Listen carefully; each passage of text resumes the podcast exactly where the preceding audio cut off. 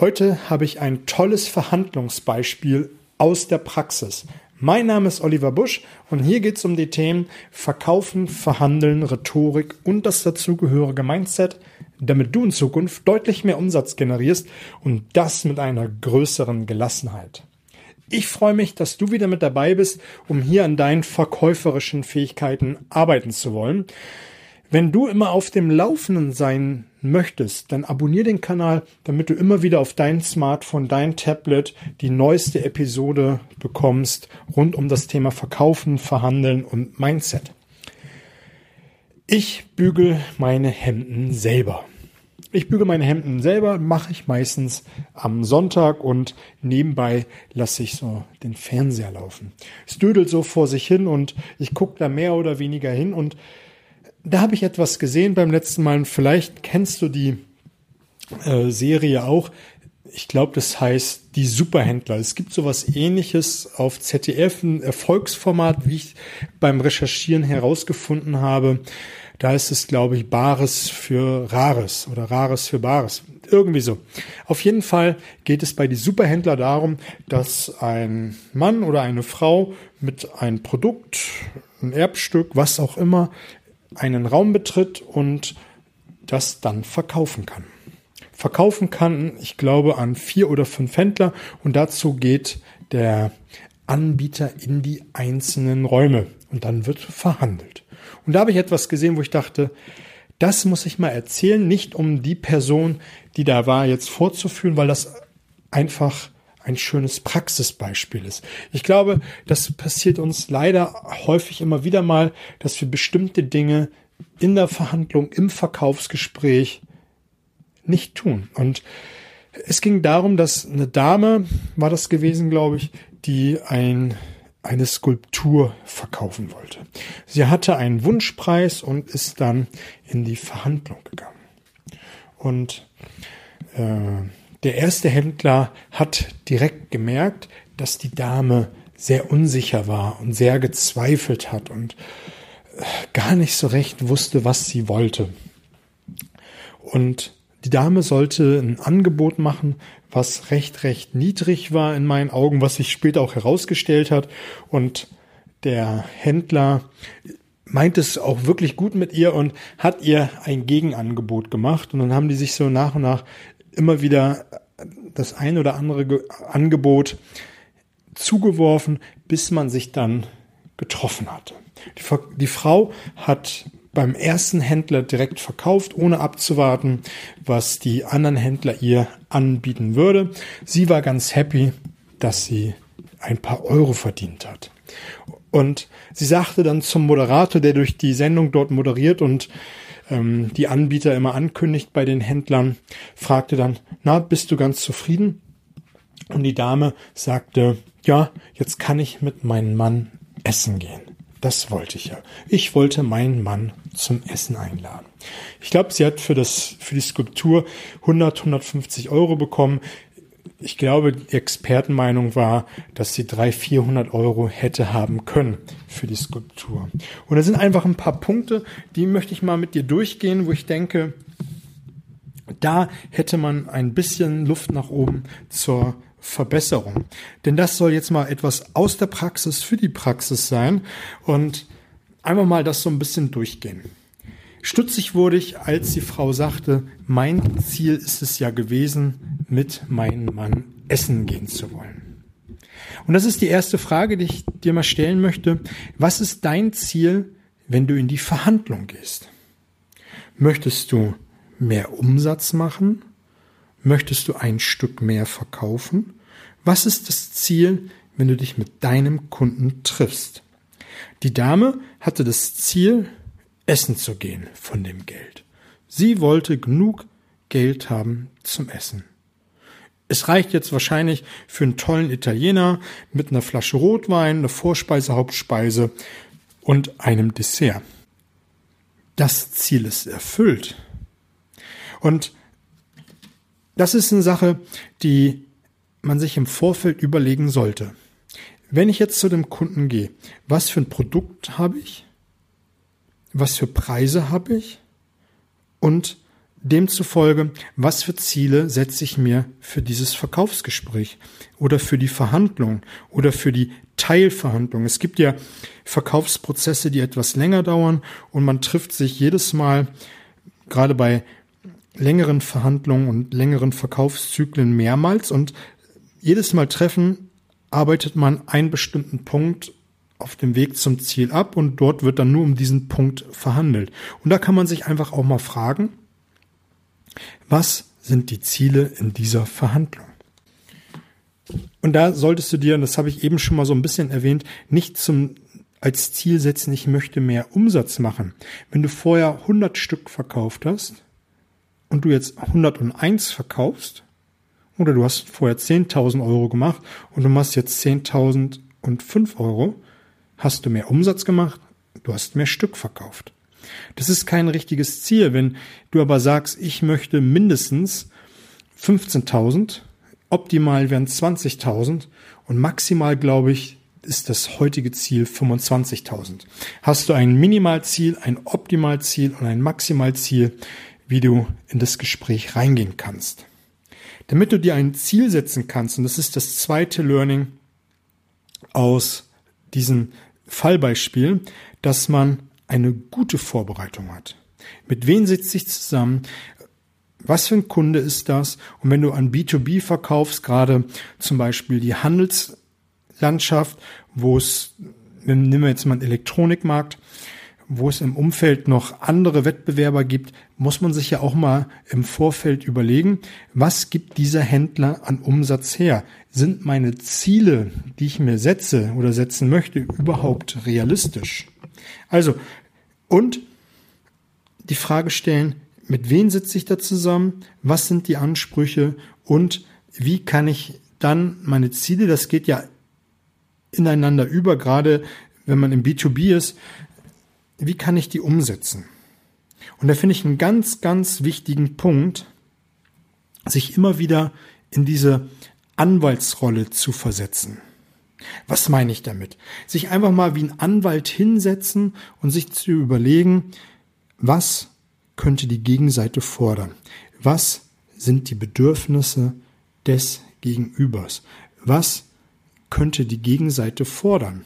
Um dann zu überlegen, ist der nächste Punkt, wie ist meine Strategie in der Verhandlung?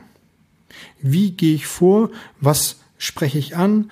Was für Fragen stelle ich, um dann auch die Werte des Gegenübers herauszukristallisieren, um zu schauen, welche Werte hat mein Gegenüber gerade aktuell und dann das zu präsentieren, was ihm wichtig ist. Wenn du nämlich die Anwaltsmethode Methode einsetzt, dann bist du schon ein Stück weit weiter als diejenigen, die das nicht tun, weil du dich schon mal in die Lage versetzt, was könnten die Werte sein, die mein Gegenüber wichtig sind. Und die kannst du dann mal testen im Verkaufsgespräch, indem du das mal abfragst, sinngemäß, ist Ihnen dieser Punkt wichtig oder wie stehen Sie dazu, dass du einfach dir mal oder dem Gegenüber zeigst, dass du dir zu der Situation Gedanken gemacht hast. Ganz, ganz wichtige Punkte.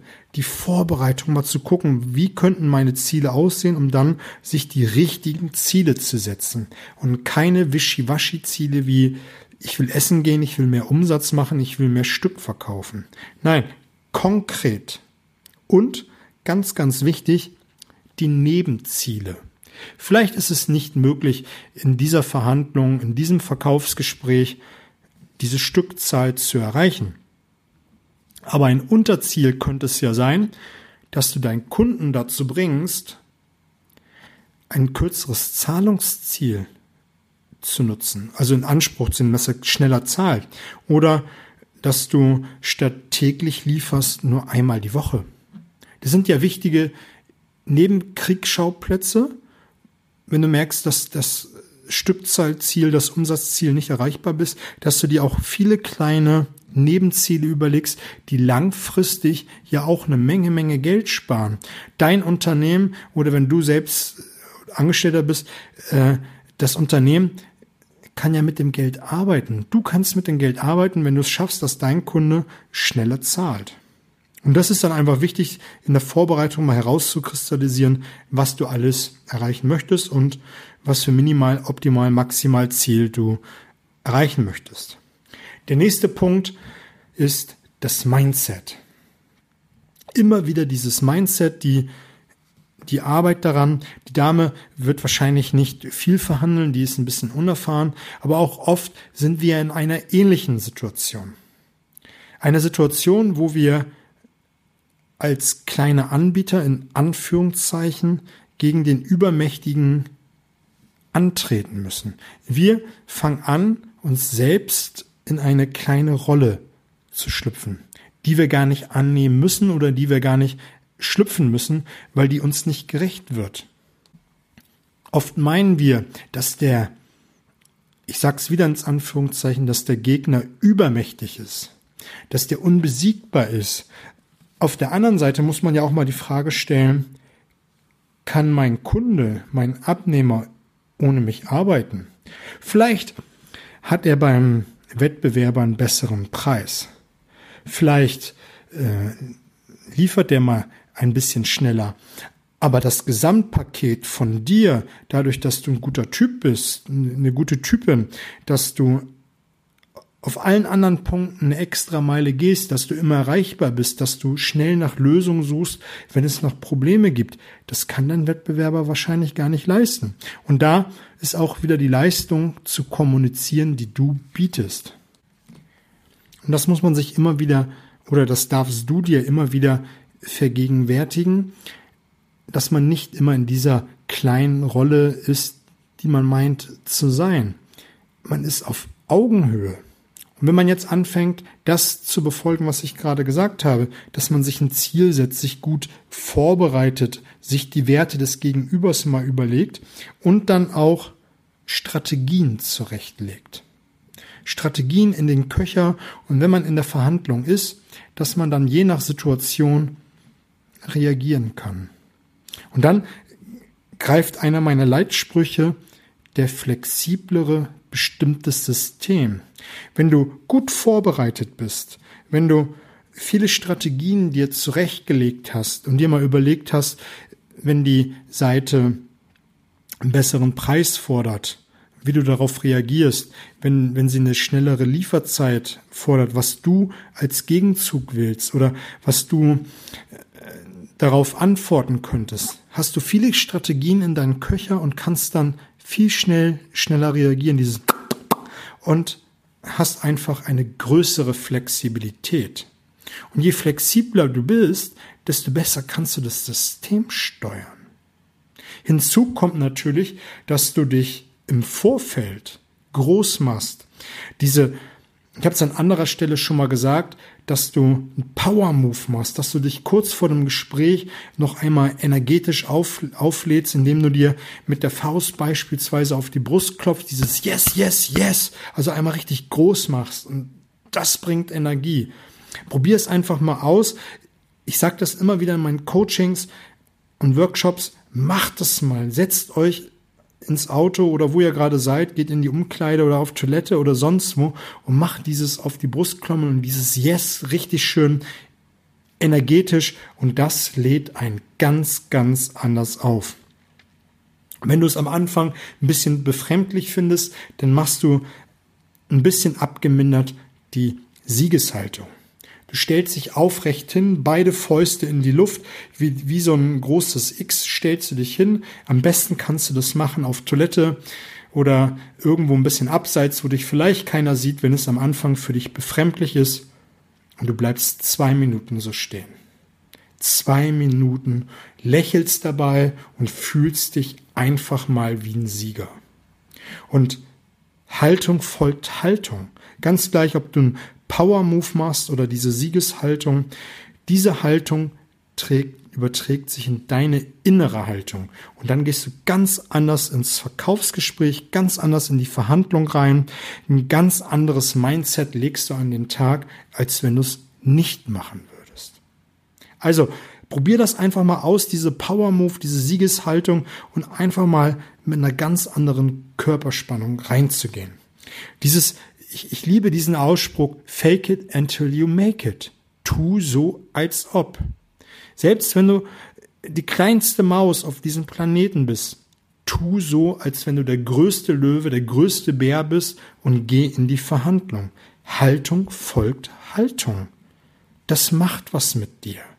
Und ich finde es so immens wichtig, dass ich das nicht oft genug wiederholen kann. Du kannst ein schlechtes Ziel haben, du kannst schlecht vorbereitet sein, was auch immer. Aber wenn du mit einer coolen Haltung, einem guten Mindset reingehst, kannst du den größten Gegner besiegen. Und wenn es nur das ist, das, was du aus dieser Episode rausnimmst, nimm das mit Haltung schafft Haltung. In jedem Verkaufsgespräch, in jeder Verhandlung immens wichtig. Das soll es für heute gewesen sein. Ich finde es mal ganz cool, so ein Praxisbeispiel aufzunehmen. Wenn du jetzt ein Praxisbeispiel hast, was ich hier aufnehmen kann, wo ich mal drüber sprechen soll, kannst du mich gerne kontaktieren über Facebook, über WhatsApp, was auch immer. Findest du alles in den Show Notes. Klick einfach mal rein. Wenn du jetzt Bock hast, mit mir einen Workshop, Coaching, Speaking zu machen, kannst du mich gerne kontaktieren über die gleichen Wege. Hauptsache, wir arbeiten hier an deinem Mindset und bringen dich einen Schritt nach vorne. Ich wünsche dir fette Beute. Alles Gute.